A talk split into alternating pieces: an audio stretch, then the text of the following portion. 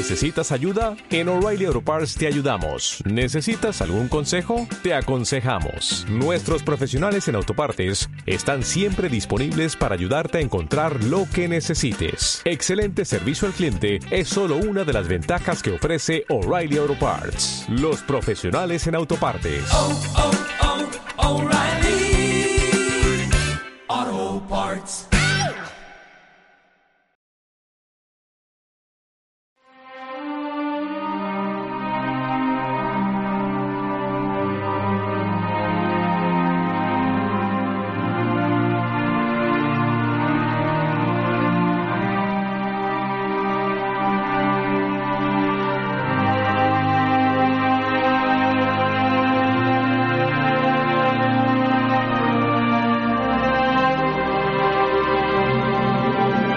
Bestias y Máquinas, tu podcast de War Machine y Orders en castellano.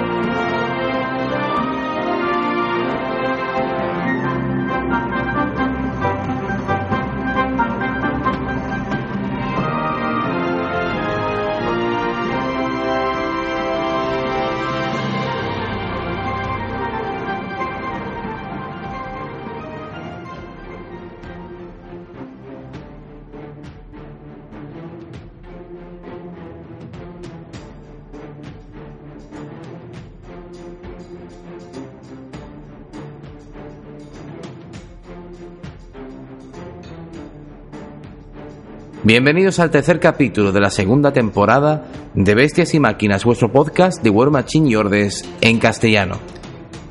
La verdad es que eh, el recibimiento de esta segunda temporada por parte de vosotros está siendo, pues, por descalificarlo de una manera muy positivo. Nada más hay que ver los comentarios que dejáis en iVoox y también por Twitter, así que nosotros no podemos estar más que encantados de haber vuelto de esta manera. Parece ser que el primer capítulo dedicado a Lores os ha gustado muchísimo y eso es algo muy bueno porque vamos a seguir con ello a lo largo de toda esta temporada. Parece ser que este formato os gusta y por qué no, vamos a seguir con él. Hoy vamos a adentrarnos en esa lucha entre civilización y barbarie, entre Calacia y Molgur, que yo creo que, bajo mi opinión, apunta un poco, eh, perdón, apuntala un poco mi opinión que le di a Serkian hace dos semanas sobre que el trasfondo de War Machine y Orden no deja de ser una confrontación civilización y mundo natural, mundo salvaje. Pero bueno, eh, él tenía otra opinión y hablando de él, deciros que desgraciadamente en este capítulo no vamos a poder contar con él por debido, bueno, debido a, a cuestiones de agenda del mundo real. Pero no os preocupéis, porque os compensaremos. Haremos un capítulo de trasfondo o de debate de trasfondo con Selkiam para poder daros esa ración de, de sabiduría que tiene nuestro colaborador respecto del lore. Además, permitidme que os diga que si todo va bien, la semana que viene en el página 5, que sería el cuarto episodio de esta temporada, vamos a traeros a grandes jugadores de War Machine que están ahora mismo, ahora mismo, en Polonia, en Varsovia, jugando el VTC, que es como el torneo mundial de War Machine y Ordes.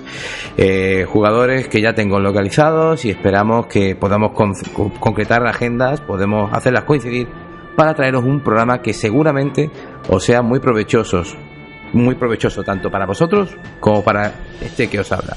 Así que no me voy a enrollar más. Os dejo ya con el programa de hoy, eh, esperando que os guste. Eh, ya sabéis, cualquier cosa, comentarios, likes, hacernos visibles.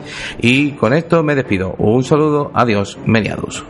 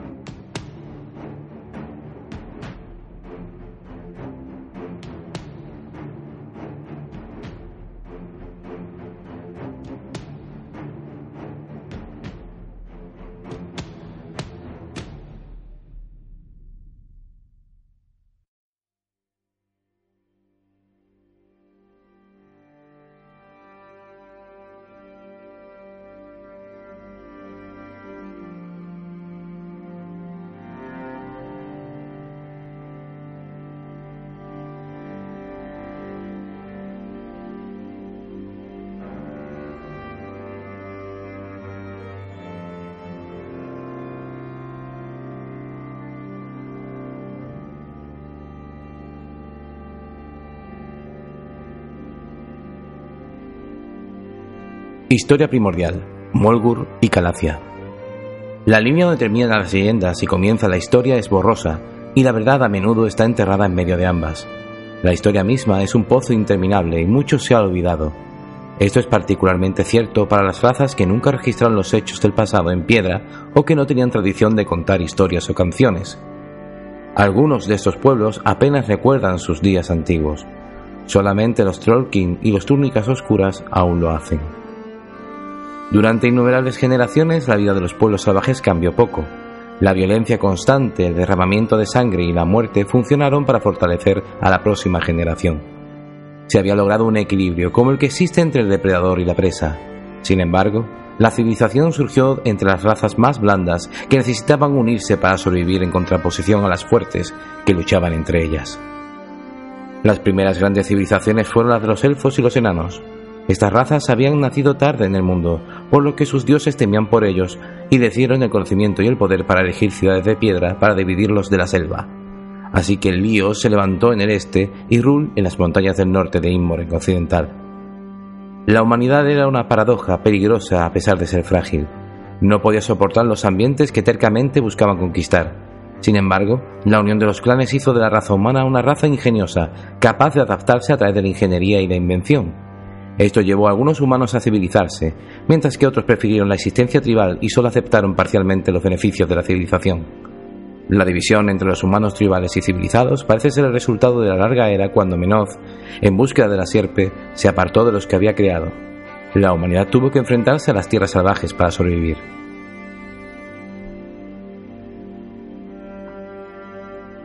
El alba del Molgur antes del surgimiento de las primeras civilizaciones humanas, existían los Molgur, que no pertenecían a una sola nación o imperio, sino que era una confederación de tribus de diferentes razas. El Molgur surgió de las luchas por el dominio y la supervivencia entre Trollkin, Ogrun, Govers y humanos que adoraban a la sierpe devoradora.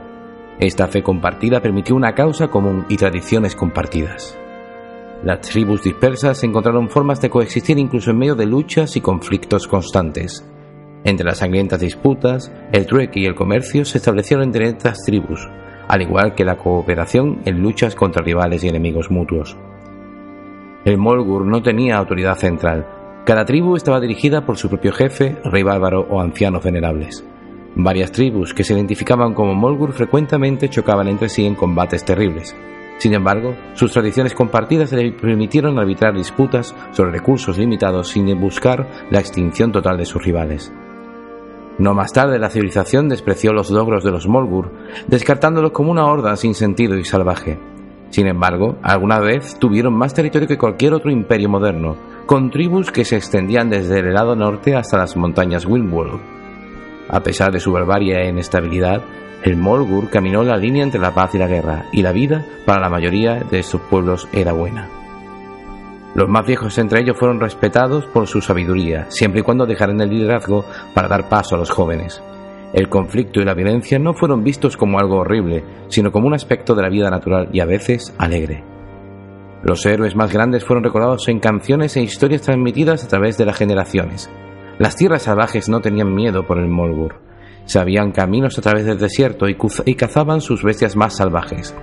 El Molgur abrazó a sus razas como miembros casi iguales, cada uno digno a su manera, contribuyendo ya sea por fuerza o astucia, aunque la fuerza fue respetada más que por el, el intelecto. Las aldeas del Molgur eran lugares prósperos, con hábiles artesanos modelando cuero, tallando madera y piedra y algunas veces forjando metales simples. Los chamanes devoradores se jactaban de otros obsequios de su dios depredador y los utilizaban para aterrorizar a los humanos menitas que eventualmente se establecieron en las llanuras y valles cerca del río Negro. Uno de los legados duraderos del Molgur era un lenguaje compartido, creado a partir de una variedad de lenguas previamente diferentes. Los idiomas que descienden de la antigua lengua Molgur todavía son hablados hoy por Trollkin, Ogrun, Govers, Bogrin, Zarn y muchas tribus humanas del desierto.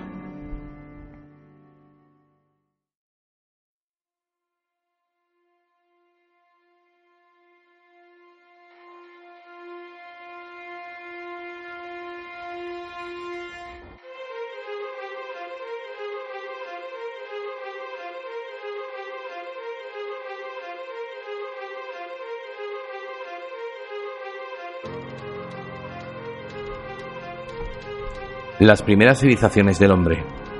Cuatro mil años después del surgimiento de los elfos y los enanos, Menoz regresó a la humanidad para darles orientación necesaria para llegar a ser civilizado. Sin embargo, esta tradición no fue compartida por todos. Menoz quería que algunos de sus hijos triunfaran, pero era un dios amargado por cuántos de sus hijos habían adoptado la sierpe como su dios. El que escuchó las palabras de Menoz, el legislador, más claramente fue un hombre llamado Zinot. Este sacerdote recibió los dones de Menoz, la herramienta con la cual la humanidad llegaría a dominar Caín. Estos dones se consideran los fundamentos de la civilización menita, la llama, el muro, la siembra y la ley. La llama les dio a los humanos la oportunidad de trabajar incluso en invierno o en la oscuridad de la noche. También quemó a sus enemigos y sirvió para forjar armas de guerra. El muro permitió a estas personas apilar piedra trabajada hasta que llegó al cielo, rodeando sus ciudades y aislándolas de la selva. La siembra le dio a la humanidad el conocimiento de sembrar semillas y cosechar grano, proporcionando alimentos suficientes que podrían almacenar contra el invierno. La ley les dio los códigos por los cuales determinaron quién gobernaría y quién serviría, y establecieron las formas en que su estricto Dios sería alabado y recordado. Al aceptar estos dones, la humanidad juró domar el mundo natural, explotar sus recursos y subyugar a sus habitantes donde era posible, y aislarse del desierto, y la selva y otros territorios. Para la gente de las tierras salvajes, estos regalos representaban el abandono de la libertad y la unidad con las tierras, el abandono de la caza. Zinot aplicó estos regalos para fundar la ciudad de Ixir, Encabezados por otros profetas, estos primeros menitas se extendieron hacia el norte y luego hacia el oeste, creando aldeas y poblados.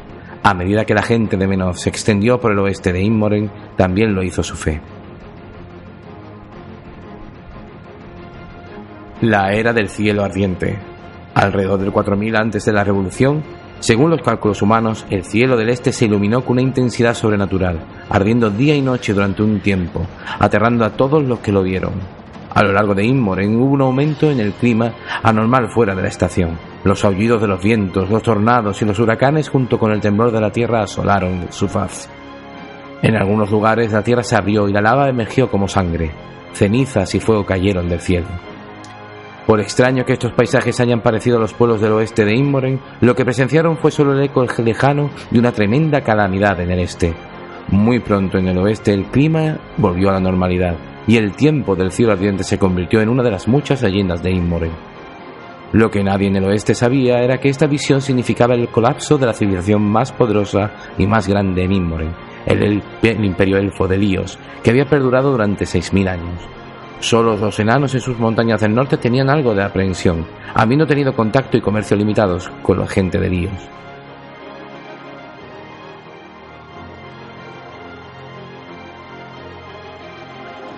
Inmoren había sido fracturado y cambiado por el cataclismo. Un profundo abismo llamado así se abrió en el centro del continente. La región que lo rodeaba se convirtió en las tormentas, una región antinatural y violenta, donde los relámpagos implacables rugían. Una gran parte del centro de Inmoren, una vez fértil y exuberante, se convirtió en una zona estéril y destruida, creando así el desierto de los páramos de sangre. Muchas criaturas quedaron irrevocablemente cambiadas en este periodo, particularmente en el este de Inmoren. La ciudad de Ixir sintió el impacto del tiempo del cielo ardiente de forma más singular que en otras partes del oeste. La repentina desolación dejó las tierras de cultivo estériles y obligó a los hombres a abandonar este lugar sagrado. Este éxodo de Ixir los colocó en rumbo de colisión con el Molgur a medida que avanzaban hacia, hacia el oeste. Los benitas comenzaron a establecerse en la región fértil donde el río Negro se vaciaba en el océano. Descubrieron que eran tierras excelentes, ricas en recursos para todas sus necesidades. El suelo era bueno para los cultivos, el océano se desplegaba ante ellos manso, y ambas, tanto canteras como minas, se establecieron cerca, lo que les permitió crear nuevos asentamientos y ciudades cerca de ellas. Estos nuevos puestos avanzados, sin embargo, significaban que la civilización se encontraba peligrosamente cerca del territorio ocupado por las tribus bárbaras, y el Molgur meridional la atacaba con regularidad. El Molgur defendía desde las montañas Wilmwall o los bosques en su base para atacar cualquier asentamiento pobremente defendido en los límites de la frontera. Se exigieron tributos con consecuencias nefastas para aquellos que no proporcionaron suficiente recompensa a los jefes de guerra. Inicialmente los Benitas eran presas fáciles pues no estaban preparados para defenderse. Lo que los jefes de Molgur no entendieron fue que los descendientes de Ixir se convertirían en una fuerza a tener en cuenta. Esta era una gente diferente a cualquier otra con la que se hubieran enfrentado anteriormente. Las leyendas de los Fan hablan del primer choque con un formidable guerrero menita llamado Valent en un lugar llamado Tracia.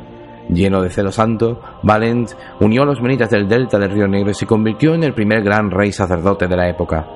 En el 2800 antes de la Revolución, en la desembocadura del río Negro fundó el fuerte de Calacia, una fortaleza que con el tiempo se convertiría en una próspera ciudad. Se construyó un largo muro de fortificaciones conectadas a su disposición para proteger las tierras de labranza de la región. Esto se conoció como el escudo de Tracia. Con su protección, la gente de Calacia prosperó y se multiplicó. Dominaron el trabajo del hierro y el acero, permitiendo a sus soldados armas y armaduras superiores. Demostraron disciplina y táctica mediante la cual humillaron a los guerreros del Molgur. Los sacerdotes menitas marcharon entre ellos cantando oraciones que podrían convocar a expulsar a aquellos que venerabasen a la sierpe. Durante estos siglos, los calacios lucharon por protegerse, buscando principalmente mantener sus tierras y solo ocasionalmente expandirlas. El Molgur continuó atacando a cualquier asentamiento y ocasionalmente se reunió en un número suficiente para penetrar en el escudo de Tracia. Los soldados calacios lucharon contra ellos como pudieron, pero el muro era enorme y no podía ser totalmente defendido. Siempre había lugares vulnerables al ataque. Aunque innumerables batallas se liberaron entre el Molgur y la gente de Calacio durante los siglos siguientes, se estableció un equilibrio hostil entre estos pueblos. No fue sino hasta el ascenso del gobernante fanático y sanguinario sacerdote Goliband que las cosas tomaron un cambio de rumbo drástico.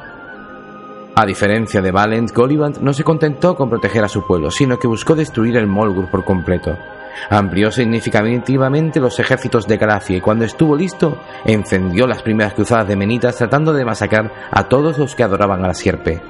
Sin interés en los despojos o motivos de venganza que los jefes hubiesen podido comprender, Goliband estaba empeñado en destruir a las aldeas Molgur. Las aldeas aún intactas estaban contentas por la desgracia de sus rivales, e incluso cuando los expulsaron de sus tierras, los orgullosos jefes de Molgur no reconocieron su debilidad ni pidieron ayuda. Las bandas de guerra Molgur habían contado con la fuerza de una multitud de pueblos en el pasado, pero esto siempre había estado basado en la promesa de un saqueo fácil, no para la defensa mutua. Lucharon varias batallas a la sombra del escudo de Tracia, y los Molgur adoptaron una posición defensiva, cediendo terreno ante el sagrado rey de los Menitas.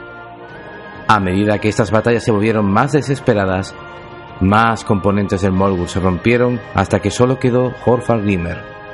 Rathrok acabó con la vida de muchos calacianos, pero Goliband se negó a ser derrotado. Finalmente el caudillo Trollking fue hecho preso. A modo de aviso ejemplar para los demás, en todo lo alto de las murallas, a la vista del Molgur, Horfar Glimmer fue atado a un Menofix y atormentado por los Menitas. Glimmer resistió, escupiendo maldiciones sobre su enemigo hasta que la sangre de su vida lo dejó. Tan poderosos fueron sus epítetos que su transcripción tiene hoy día un poder propio. Son palabras que resuenan a través de los siglos con el poder de la sierpe y la determinación de todos los críos del Troll King. Su último acto de independencia no se perdió en el Molgur. Aunque se retiraron a las montañas, continuaron luchando contra los calacios en los meses y años venideros. Sin embargo, nunca se reunirían con tanta fuerza de nuevo, y sus esfuerzos finalmente fueron infructuosos. Los menitas permanecerían, mientras que los Molgur se reducirían.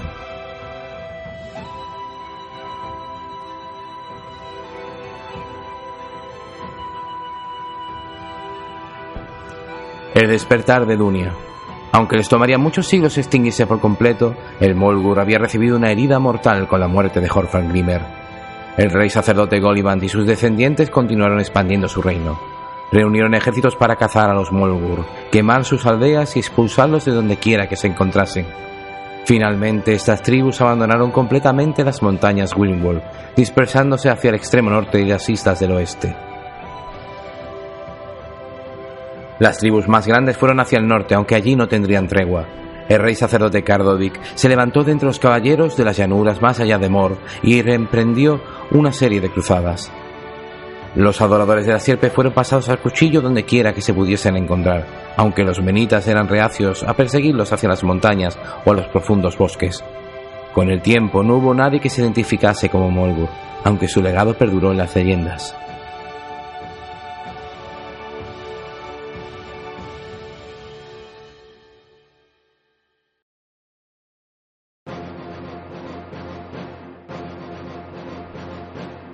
La destrucción del Molgur tuvo un impacto duradero en casi todos los que viven en las tierras salvajes. Primero, la amistad entre sus razas desapareció, centradas cada una en sus esfuerzos para sobrevivir. Los humanos dispuestos a renunciar a sus formas bárbaras pudieron convertirse a la adoración de Menoz, pero los menitas vieron a otras razas como sirvientes impenitentes de la sierpe. Sacrificadas y expulsadas, estas razas disminuyeron y se vieron obligadas a buscar lugares remotos donde pudieran ganarse la vida. Algunos bárbaros se negaron a arrodillarse. El Zarn sobrevivió a las primeras cruzadas de Menitas, al igual que varias otras tribus humanas salvajes como los Borgoi o los Vindol. Como resultado de las dificultades que habían caído sobre estas tribus durante los últimos años del Molgur, muchos Govers, Bogrin, Ourun y Trollkin abandonaron la adoración de la sierpe devoradora. Todavía la reconocían como su padre divino, pero culparon a la bestia de todas las formas por los excesos que había llevado a la caída del Molgur. La mayoría de los que sobrevivieron recurrieron a su divina madre, Dunia, cuyos poderes de fertilidad eran muy necesarios. El culto a los devoradores persistió solo en lugares aislados, particularmente en las islas occidentales y entre las comunidades más aisladas. El despertar duniano fue más profundo entre los Kriel Trollkin, lo que condujo a un poderoso sentido de parentesco entre ellos. Los chamanes de Dunia comenzaron a explorar los lazos de sangre que conectan Trollkin con trolls pura sangre, eventualmente acercándose a los trolls y aprendiendo a comunicarse con ellos. Los Trollblood respondieron a la llamada para unirse a los Kriels. Ayudaron a reconstruir pueblos, llevando piedra y madera o defendiendo a los Kriels de sus enemigos. Este parentesco permitió el surgimiento de brujos Trollkin que podían comunicarse con los trolls y comandarlos para la batalla. Con tales criaturas apoyándolos, los Kriels prosperaron. Los Trollkins no fueron los únicos en asistir a un despertar místico después del colapso de Molgur. La organización conocida como el Círculo de Órbolos se creó después de las cruzadas de Menitas, realizadas entre las cenizas del Molgur. La fundación de esta organización está envuelta en el misterio más absoluto hoy día. Se cree que en sus orígenes eran un grupo de místicos y chamanes humanos antinaturalmente longevos que habían desarrollado un gran conocimiento sobre la sierpe devoradora. Desde sus primeros días, los maestros de esta organización firmaron pactos vinculantes con poderosos seres sobrenaturales como el árbol del destino. Los druidas del Círculo de Órbolos fueron los primeros en estudiar y comprender sistemáticamente el poder primordial de la sierpe.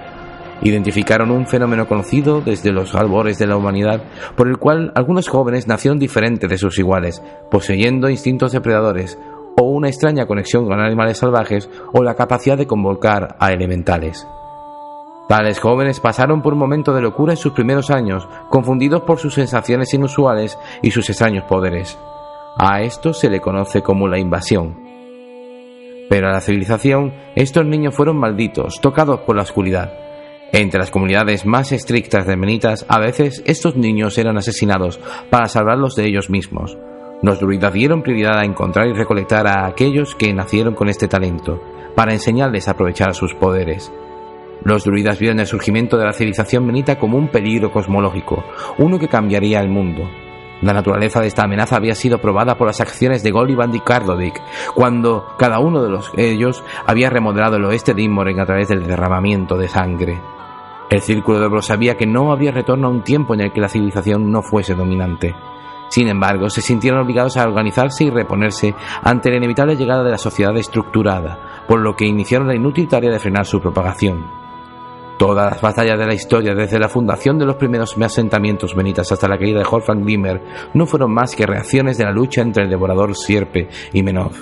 En lo que respecta al círculo de Órbolos, ninguno de estos dioses podría ganar la batalla. La victoria de cualquiera de ellos tendría consecuencias nefastas para Caen. El mundo duraría solo mientras una, mientras estas divinidades estuvieran encerradas en un enfrentamiento eterno. La destrucción del Molgur había inclinado la balanza a favor de Menov, los druidas más perceptivos preveyeron que en los siglos venideros los páramos y las tierras salvajes en general serían asfixiadas por las ciudades, los caminos y la industria del hombre. La propagación de esto fue similar a los tumores cancerosos en todo el cuerpo de Órboros.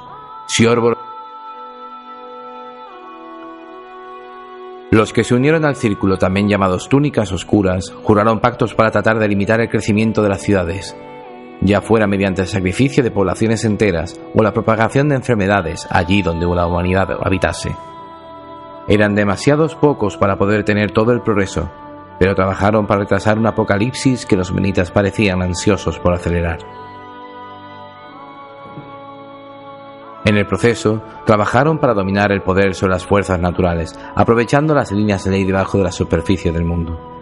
Aprendieron a controlar ciertas razas de bestias salvajes y a construir guardianes de madera y piedra. Trataron de comprender e influir en varios pueblos de las áreas salvajes, empleándolos como una red de información y a veces como peones involuntarios en sus planes de largo alcance. Los túnicas oscuras se volvieron respetados y temidos en las profundidades salvajes, vistos como profetas y sabios. Los pueblos tribales que continuaron adorando a la sierpe devoradora a menudo entraron en alianzas con los renegados, viéndolos de manera similar a sus propios chamanes. El círculo de Órboros fomentó las relaciones con estos pueblos, incluso tomando prestados guerreros sanos por su fuerza en la guerra. Estos guerreros se convertirían en un grupo llamado los Lobos de Orboros la era de las mil ciudades.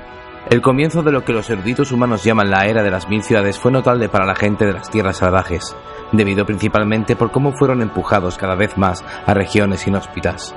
La humanidad se extendió y se multiplicó, erigiendo pueblos fortificados y amurallados a través de las mejores tierras, en la desembocadura de los ríos y en cualquier lugar donde hubiera tierra suficiente para cultivos. Este periodo también vio a algunos miembros de las razas salvajes abandonar sus tradiciones para unirse a los humanos. Trollking, Govers y Ogrus se mudaron a las ciudades para buscar su sustento en paz. Aunque tales individuos no fueron bienvenidos como iguales, se les permitió contribuir y hacer hogares por sí mismos. Los aprendices de túnicas negras del Círculo de Órboros encontraron los primeros siglos de esta era a su gusto a pesar de la extensión de todo el progreso. En primer lugar, sus esfuerzos por anticiparse a la civilización humana parecieron fructíferos. Tratando de mantener a la humanidad dividida, manipularon una multitud de pequeños príncipes y tiranos en guerras destructivas, evitando la unidad y el riesgo de renovadas cruzadas. Sin embargo, sabían que tales esfuerzos no les beneficiarían indefinidamente. Una división más aguda comenzó a formarse entre tierras domesticadas por el hombre y los lugares salvajes que la humanidad temía las montañas profundas, los bosques impenetrables, los pantanos, la mayoría de ellos permanecían en manos de los pueblos salvajes, que lentamente recuperaban su número. No podían enfrentarse al poderío armado de las ciudades-estado nacientes en sus propios términos, pero si eran perseguidos, los pueblos salvajes podrían volver a unirse en sus tierras natales y matar a cualquiera que los siguiera. Uno de los acontecimientos históricos más trascendentales de esta era fue poco conocido en las áreas salvajes la ascensión de los gemelos, los primeros dioses que surgieron de aquellos que fueron nacidos de un mortal. Esta era vio el desarrollo de la fe de estos dioses, cuyas enseñanzas y filosofías harían mucho para transformar la civilización. El círculo de Órbolos vio el surgimiento de los mellizos como una bendición para su causa, debilitando la dominación largamente sostenida de los menitas. Sin embargo, los túnicas oscuras no pudieron anticipar cuánto las enseñanzas de los mellizos fortalecerían la civilización humana. La difusión del pensamiento intelectual promovido por estas religiones finalmente provocó nuevas formas de gobernanza y avances en matemáticas, ingeniería y ciencias naturales. Estos adelantos permitieron a la humanidad penetrar más profundamente en la selva, domar paisajes que antes eran inhóspitos y construir ciudades más densas y extensas. Tales ciudades requerían más tierras de cultivo para alimentar a sus poblaciones. Se destruyeron bosques, se secaron pantanos y se preparó la tierra para los cultivos. En todos los casos, pequeñas tribus de Bogrin, Bogtrox, Latormen y Trollking fueron expulsados para dejar espacio a la humanidad. Los cambios que afectan a la civilización humana fueron lentos y sutiles. Además, había todo indicio de que los menitas podrían poner fin a los morruanos y tamaritas por igual en los primeros tiempos de estas religiones. Los esfuerzos para expulsar a los morroguanos como herejes continuaron durante siglos, pero esta nueva fe perduró y se extendió, ganando un control duradero en las ciudades del oeste de Inmoren. A pesar de los esfuerzos de las túnicas oscuras, naciones y reinos más fuertes comenzaron a emerger, consolidando la era de las mil ciudades. Caspia, el estado sucesor de la antigua Galacia, se convirtió en una potencia importante en el sureste, Midar hacia el centro de Inmoren occidental y Zuria en la costa occidental. En el norte tuvo lugar el ascenso eventual de Kard, Skirov, Umbrey y la unificación de los Cositas. Con el tiempo, Tordor y Rimir también llegarían a elegirse como poderes a tener en cuenta. Los primeros siglos de esta era vieron el derrocamiento de al menos un reino importante, aunque el Círculo de Órboros no pudo reclamar ningún crédito por ello. Este fue el colapso del longevo y odiado reino de Mord en el 1500 antes de la Revolución, que después de un largo declive finalmente llegó a su fin en medio de las guerras con Midar. El colapso de este reino fue una bendición para varios pueblos salvajes en las orillas del Thornwood y permitió recuperar ese antiguo bosque. Líderes de Trollkins, tribus de Zan y conclaves de Gators se movilizaron para apoderarse del territorio que una vez les negaron los ejércitos de Mor. Con la ayuda de los túnicas oscuras y su dominio de la tierra, las ruinas de Mordic se hundieron bajo la superficie cubierta de maleza y fueron olvidadas. A medida que los reinos más fuertes comenzaron a emerger en el oeste de Inmoren, se alcanzó un punto de inflexión. Las ciudades-estados se convirtieron en reinos y en reinos en imperios, los más poderosos convirtiendo en vasallos a sus vecinos más pequeños. En lo que respecta al círculo de Órgoros, este fue el comienzo del fin, el comienzo del declive de su capacidad para anticiparse a la civilización.